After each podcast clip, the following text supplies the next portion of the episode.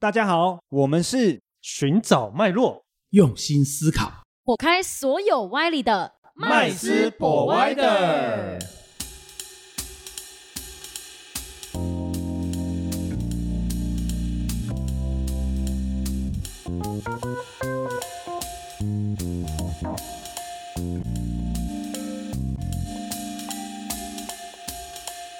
Hello，大家好，欢迎回到麦斯 Provider，我是麦斯。我是 Vanessa，我是 Rich，哇，今天很开心哦，邀请到一个我接近三十年的老朋友。老朋友。对对对，真的打从十八岁哈、就认识哦。那我的年龄就哎不说了哈、那呃，我这位朋友哈、相当相当的厉害哦。那第一个呢，他本身呢在金融业呢已经有二十多年的一个呃资历了哦、嗯再第二个呢，他在所谓的呃国外国际的这个呃金融上呢，也有相当相当久的一个经验跟资历哦。因为他是本身呢，目前呢是一家美国一个历史很悠久的券商哦，股票公司、证券公司的一个亚洲总监。那今天很开心。有请他呃来跟我们分享一下今天我们的一个主题哦，叫做国际税务。那我们来欢迎威廉，耶谢谢欢迎哎欢迎欢迎欢迎欢迎，大家好。呃，我除了就是从事这个本业之外，然后因为我们最主要就是做一些在台湾呐、在中国就是做一些美国的上市公司哈、有想要往上市去发展的一些公司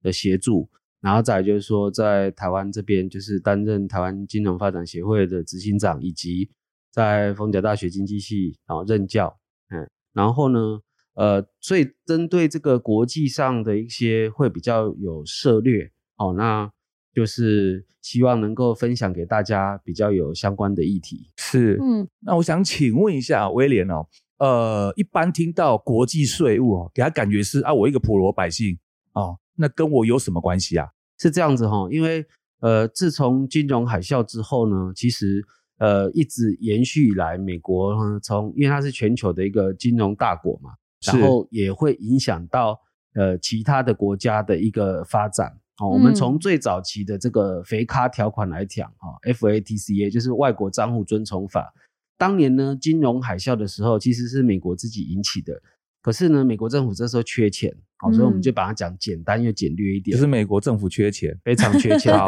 那缺钱从哪里开刀？当然不可能从穷人嘛。对那这样子的话，就会政权可能会有影响。那这个时候当然是从有钱人哦，所以他就设置了一个肥咖条款。简单来讲，就是向全球美国美籍的这个人士追税。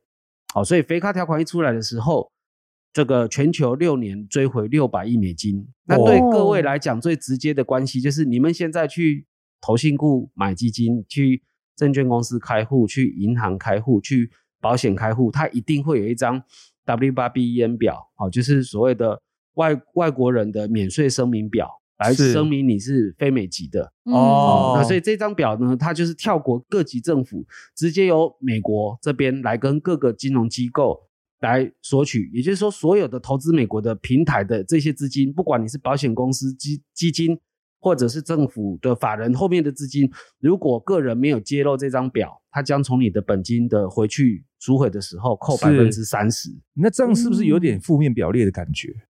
呃，就是说你必须说我不是美国人，是要不然他先假设你是美国人了、对，而且他是跳过各级政府。哇，那这一招很厉害，他六年收回了这六百亿美金之后，其他的国家其实垂涎欲滴，也想要用这样子的模式，对对对，因为嗯海外有钱的、通常都是有钱人嘛。对哦，你已经很穷的，国内都活不了，怎么还会去想到海外呢？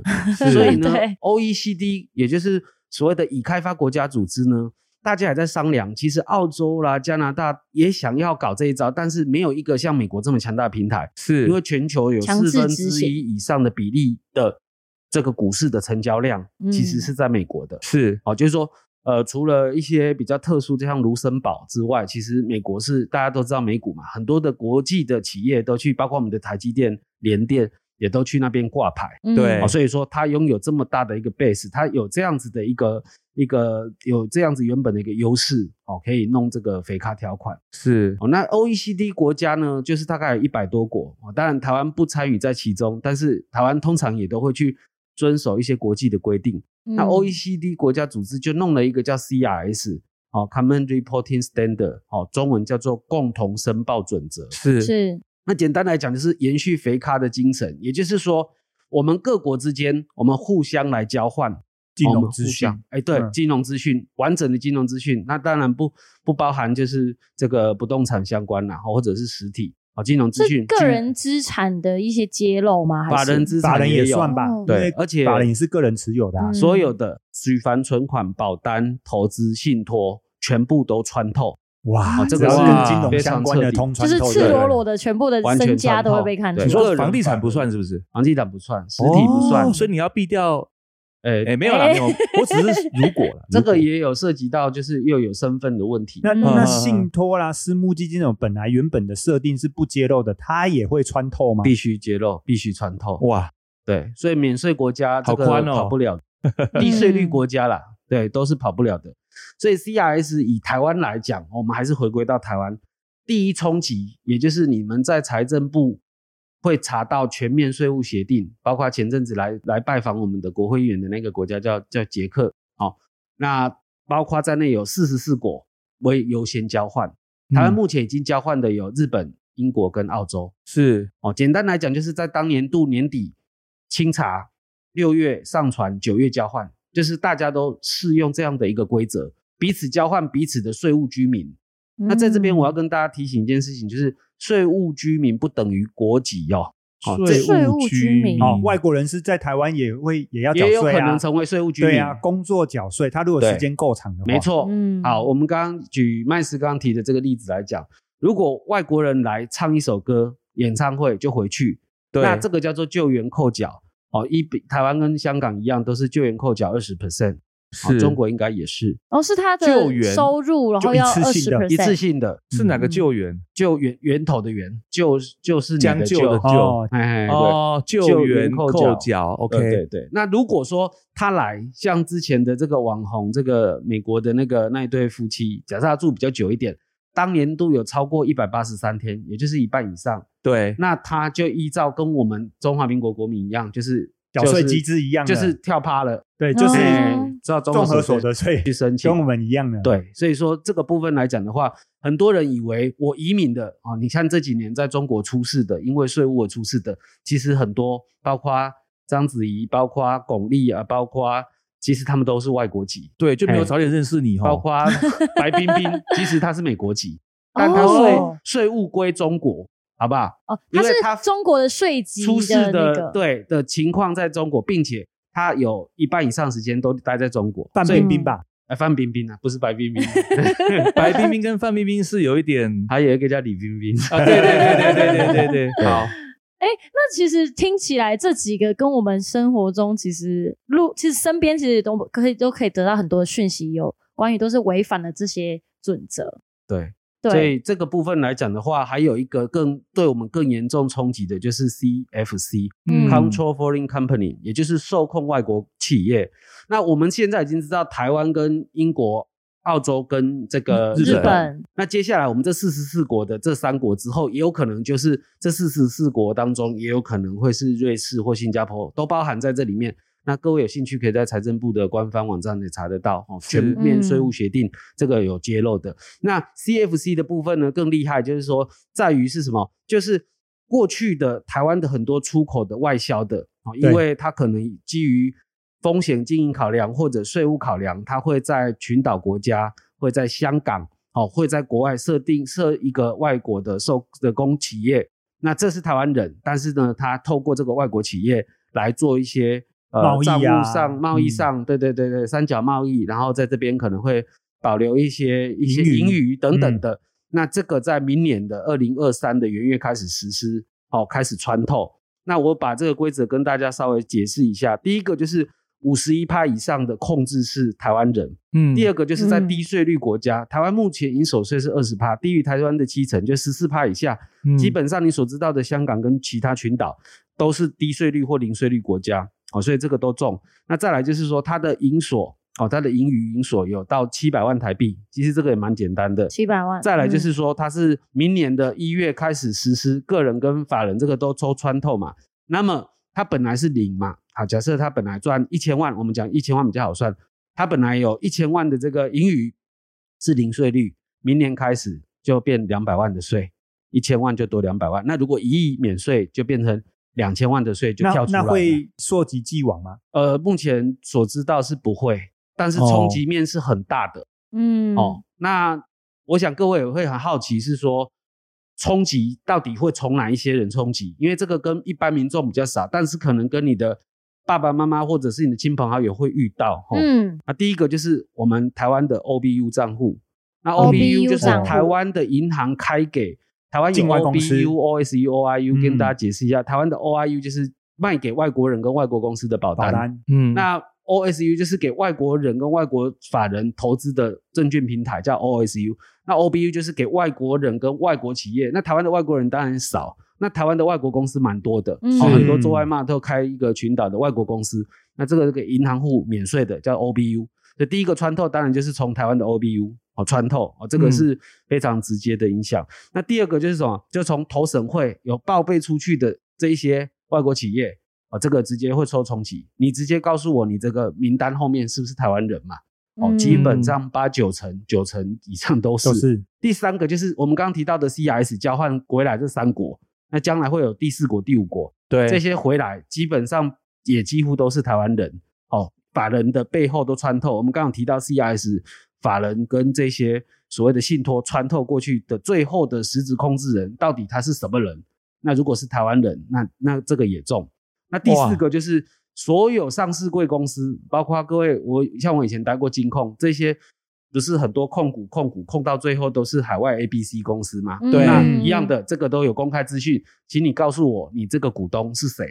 哦，如果是台湾人，一样的，该该缴的税，对，嗯就是以国内最大股东吗？对，就是实实质控制有这个最终受益人最终受益人五十一趴以上的台湾人，嗯，哦，这个这样的比例，所以它哦即便是多层的这个架构，都就是它可能公司包公司包公司，最后才是一个最终受益人，它这样子对还是会直接穿透。都必须穿透跟揭露。其实美国嗯现在也是这样子，好、它是从去年开始有一个所谓的外国企业的，哦，就是说我们如果在美国开立法人账户，它也会必须你揭露百分之二十五以上的持有的股权。哦，美国嗯规定的是百分之二十五的，法人后面实质受益人最终的百分之二十五的持股是谁？所以不管你包几层，都要穿透，都要揭露。哦，那这个嗯就关系到你是不是涉及美国籍或中华民国国籍，那你有没有踩到当地的法令？哦，所以过去会计师或者是管顾公司所教的东西，将在明年全部都会赤裸裸的。所以我们从想说 CERS 跟 CFC 就是一个富人裸奔时代的来临。对，就感觉因为这种市井小民好像不太会遇到哎、感觉你要钱赚够多，或者是你有开参与国外企业的一些呃投资啊，你才会遇到这三个。CFC 其实影响面很大，因为台湾是一个外销国家，所以其实大部分的对会有受到这样的冲击。那当然，对我们国内的中华民国的税收来讲，也是一个大补贴啦。对啊，因为、哦因为我刚刚听完威廉这样讲，其实那个我就想到，因为我们有朋友做贸易的哦，那他现在就是用刚刚威廉讲的，完完全全就是照会计师教他之前的架构，就是他设立了一个境外公司，然后呢，在台湾跟海外都有银行账户。哦，那当然就是境外公司只是呃为了要，他当初的想法是为了要避税嘛，哦，然后在台湾收款是为了要取得货货款，货款再去国外买下订单嘛，是，所以其实这个嗯。银行之间的钱的交换很单纯，但是像这样看起来，他会把盈余一定是留在海外的银行账户，海外的。我想讲的是，比如说是新加坡的或是香港的银行的账户。所以其实刚刚听完这个 CRS 跟 CFC 的部分，那就等于是他自己在香港或新加坡的账户其实没用的，因为最后你可能要先换到没有持有人还是他本人，哦台湾人嘛，哇所以最后还是穿透啦，所以他这边的钱照样要回算回来要缴税。呃，这对其实要看国家哈。如果我们讲 CRS 的部分，目前会穿透到的就是呃，我们讲的日本澳洲澳澳洲跟英国。哦嗯，那如果以台湾来讲啊，那你就看，如果说你是香港、新加坡，可能暂时还免掉嗯哦，因为还没开始进行 CRS 交换。是。那但是他们受到 CFC 冲击，如果只是他 just 举例，他是台湾 OBU 账户，那就是直接就已经都哦，揭露对啊，那其实他在台湾的这个银行账 OBU 账户就会揭露了，是的。所以其实还是会追查得到。是的，嗯，对。那我这样听起来啊，其实对大众来讲，其还是有很高的影响程度诶。因为什么？因为呃，我相信大家都知道嘛，现在电商非常流行，对。有很多的微商就是就是年轻人做微商，他们其实没有税务观念的。嗯，那很多微商的产品是在境国外外，不是在台湾，尤其虾皮上面的拍卖，这么多卖家，有很多卖家卖的非常好，哎，那我相信明年他们这些人应该会因为不了解国际税务，而导致他可能要补很多的税。对啊，那所以其实他们这个影响应该是相当的程度，应该相当大嘛。那如果这三个你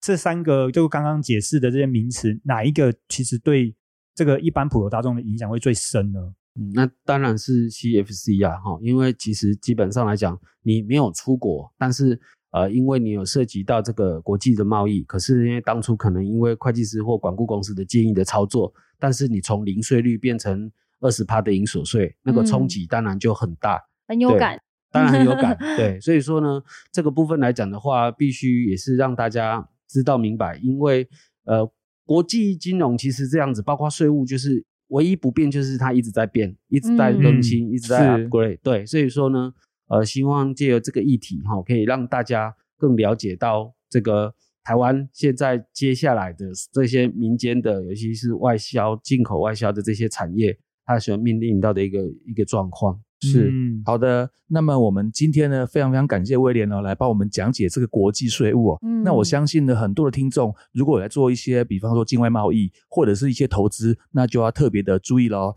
那也欢迎呢，如果有任何的心得分享或留言，可以在我们的留留言区底下哦，跟我们讲一下你的一些经历或者是你的一些心得。好，那我们今天的节目到这边，那我们下次见喽，拜拜，拜拜，谢谢大家，谢谢大家。，谢谢今天的收听。如果喜欢我们的节目，欢迎在 Apple Podcast 订阅留下五星好评，FB 粉砖追踪按赞，不吝啬将频道分享给身边的好朋友们哦。有想问的问题或想听的主题，也欢迎留言私讯告诉我们，在节目上让专家说给你听。麦斯 Provider，下次见喽。